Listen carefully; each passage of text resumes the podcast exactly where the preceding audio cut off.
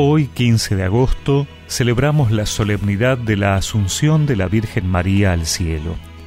Por eso escuchamos en el Evangelio que María partió y fue sin demora a un pueblo de la montaña de Judá. Entró en la casa de Zacarías y saludó a Isabel. Apenas ésta oyó el saludo de María, el niño saltó de alegría en su seno, e Isabel, llena del Espíritu Santo, exclamó, Tú eres bendita entre todas las mujeres, y bendito es el fruto de tu vientre. ¿Quién soy yo para que la madre de mi Señor venga a visitarme? Apenas oí tu saludo, el niño saltó de alegría en mi seno. Feliz de ti por haber creído que se cumplirá lo que te fue anunciado de parte del Señor.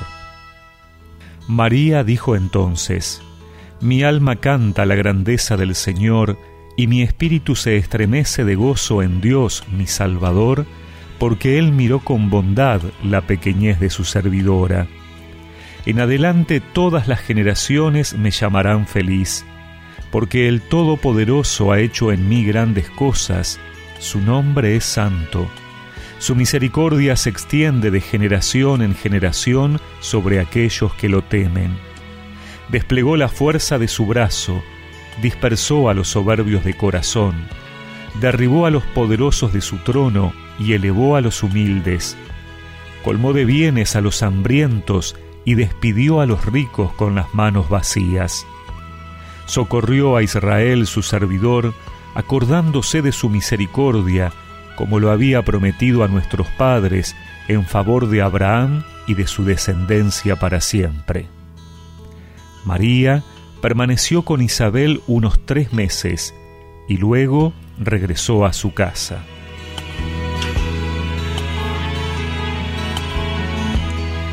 En esta fiesta, el Papa Francisco decía en un ángelus que la asunción al cielo en alma y cuerpo es un privilegio divino concedido a la Santa Madre de Dios por su particular unión con Jesús. Es una unión corporal y espiritual iniciada en la Anunciación y madurada a lo largo de la vida de María a través de su singular participación en el misterio del Hijo. Si bien María tuvo una vida humilde y sencilla, fue una mujer común de su tiempo. Cada acción diaria suya era realizada siempre en total unión con Jesús, viviendo en el momento del Calvario su culmen en el amor, en la compasión y en el sufrimiento del corazón. Es por eso que Dios le ha dado una participación plena también en la resurrección de Jesús. El cuerpo de la Madre ha sido preservado de la corrupción como el cuerpo del Hijo. Con esta festividad, la Iglesia nos invita a contemplar este misterio.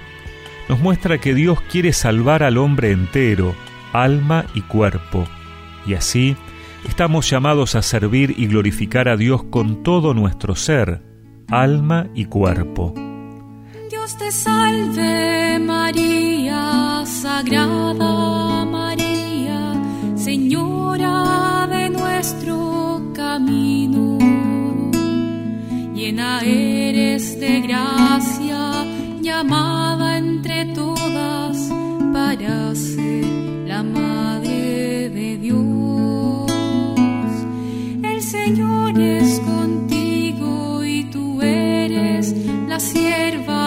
dispuesta a cumplir su misión.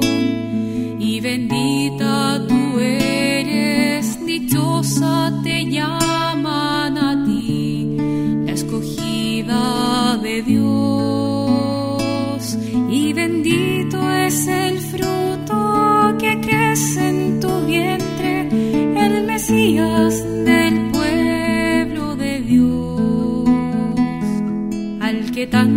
esperamos que nazca y que sea nuestro Rey. Y rezamos juntos esta oración. Por la intercesión de la Santísima Virgen María, te pido, Señor, que nos ayudes a vivir nuestro camino diario en la esperanza de poder alcanzar algún día el paraíso Amén.